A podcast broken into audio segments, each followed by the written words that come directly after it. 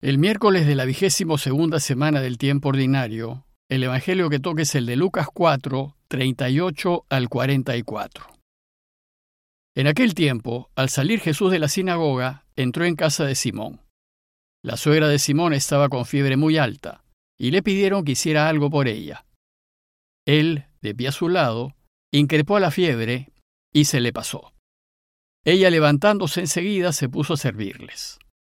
Al ponerse el sol, los que tenían enfermos con el mal que fuera, se los llevaban, y él poniendo las manos sobre cada uno, los iba curando. De muchos de ellos salían también demonios que gritaban, Tú eres el Hijo de Dios. Los increpaba y no les dejaba hablar, porque sabían que él era el Mesías. Al hacerse de día salió a un lugar solitario. La gente lo andaba buscando dieron con él e intentaban retenerlo para que no se les fuese. Pero él les dijo, también a los otros pueblos tengo que anunciarles el reino de Dios. Para eso me han enviado. Y predicaba en las sinagogas de Judea. Un par de días atrás, y luego de terminar la lectura del Evangelio de Mateo, la iglesia empezó la lectura continuada, en el tiempo ordinario, del Evangelio de Lucas. Y la empezó con el pasaje en que Jesús, un día de sábado, en la sinagoga de Nazaret, inició formalmente el anuncio de la buena noticia del reinado de Dios.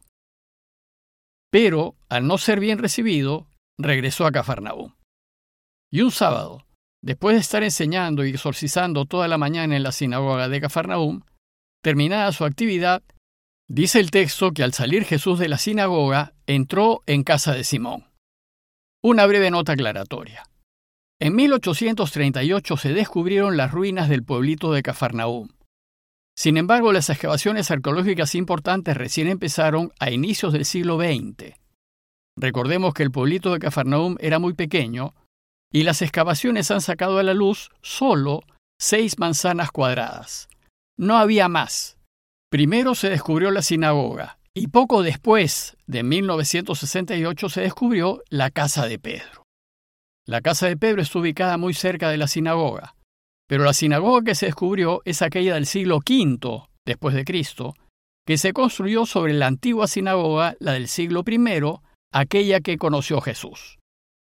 Desgraciadamente de la sinagoga que conoció Jesús ya no quedan restos. El texto nos dice que al salir de la sinagoga, Jesús caminó unos pasos y entró en casa de Pedro. La casa de Pedro era la casa de la familia ampliada, y consistía en un patio en donde se encontraba el horno, la piedra de moler y lo que era común para todos, rodeado por varias pequeñas habitaciones y todo cercado con un muro de unos dos metros de alto. Recuerden que las familias eran extensas y solían vivir en clanes familiares, y es probable que en casa de Pedro viviese también su hermano Andrés y su familia. Y entre los que vivían en el condominio se encontraban la suegra de Pedro y por supuesto Jesús, Jesús vivía con la familia de Pedro.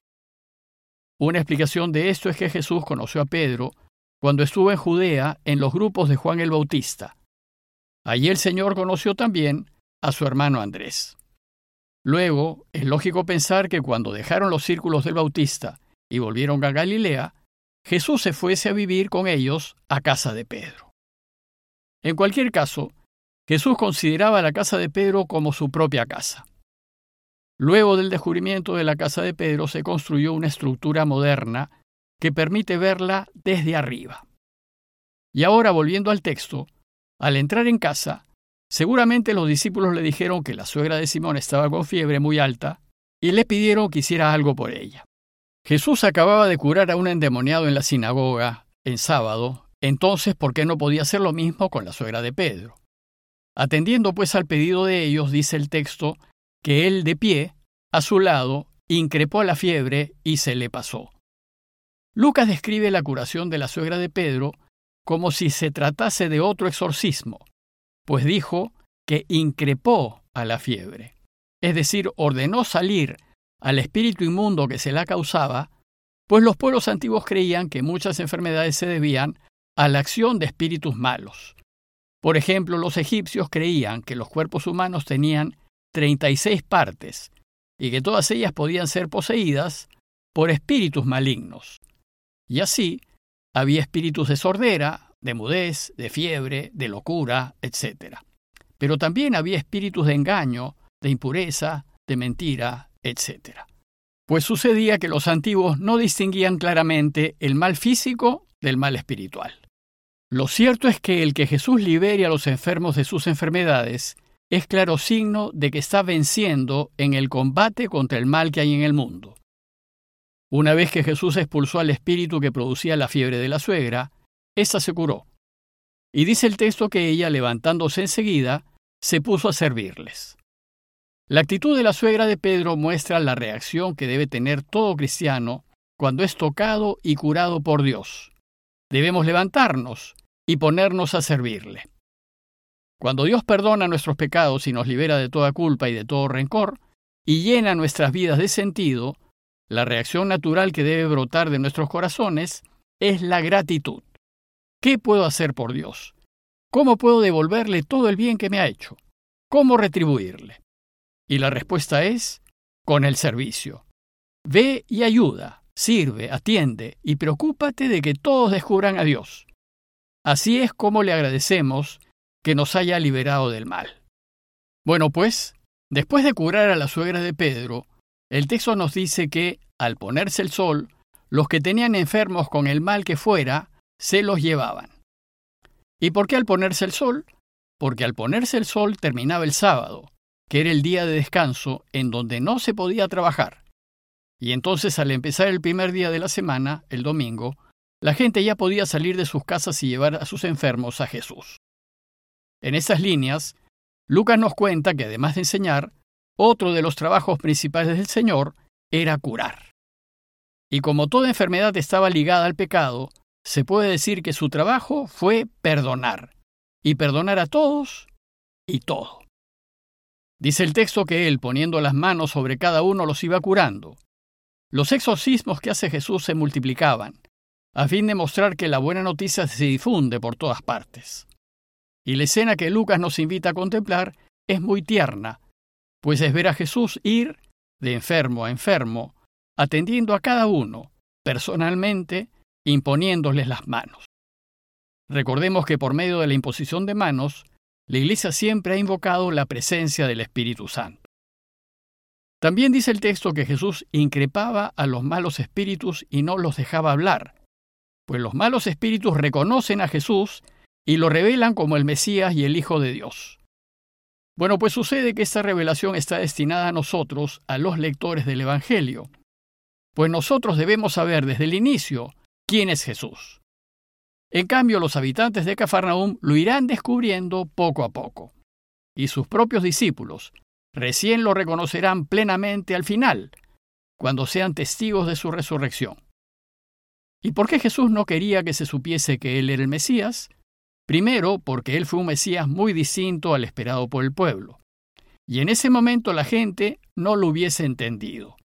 Segundo, porque que la gente sepa que Jesús es el Mesías no es importante, pues es una información que entra en su cabeza, pero no en su corazón.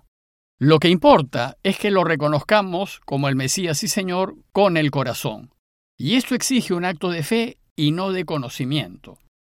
Y tercero, porque Jesús evitó siempre la fama. A él no le interesó ser famoso, a él solo le interesó que su padre reine. Después Lucas nos dice que al hacerse de día, salió a un lugar solitario. Ir a un lugar solitario es la manera como los evangelios nos muestran a Jesús en oración. Los evangelios, y en especial Lucas, nos quiere enseñar que la oración fue sumamente importante para Jesús. Para él, buscar constantemente a su padre y confrontar con él las decisiones que iba tomando fue de una necesidad imperiosa. Y eso es lo que deberíamos hacer nosotros, compartir con Dios en la oración diaria nuestras vidas y las decisiones que estamos por tomar. Pero la gente ni siquiera lo dejaba orar en paz, pues dice el texto que lo andaban buscando, dieron con él e intentaban retenerlo para que no se le fuese.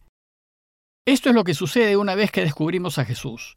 No lo queremos perder, pues nos sana, nos ilumina la vida y nos reorienta hacia la felicidad. Pero Dios no es propiedad privada de nadie y no lo podemos retener. La misión de Jesús es el mundo, todas las personas, pero en especial los más necesitados. Y una vez curados, no podemos quedarnos inmovilizados a su lado. Tenemos que ponernos en camino para servirlo y ayudarlo a que su Padre reine. Por eso, Él les dijo, también a los otros pueblos tengo que anunciarles el reino de Dios. Para eso me han enviado. Según Lucas, a esas alturas, Jesús aún no ha formado su pequeño grupo de discípulos para que lo acompañen a anunciar el reinado de su Padre. Una nota final. El texto termina diciéndonos que predicaba en las sinagogas de Judea. Esto es geográficamente imposible, pues él se encontraba en Cafarnaúm, y Cafarnaúm quedaba en Galilea, muy lejos de Judea. Sin embargo, en la mayoría de los principales pergaminos dicen Judea. Los críticos piensan que el original debió decir que predicaba en las sinagogas de Galilea, pero alguno de los primeros copistas, tal vez entusiasmado en mostrar que la misión de Jesús se extendía a todo Israel, debió escribir Judea. Esta nota final es solo para que se den cuenta de lo complejo que es definir el texto original y llegar a un texto de consenso. Pidámosle a Dios su ayuda, para que una vez que nos haya curado el corazón, nos animemos a acompañarlo a anunciar la buena noticia del reinado de Dios. Parroquia de Fátima, Miraflores, Lima.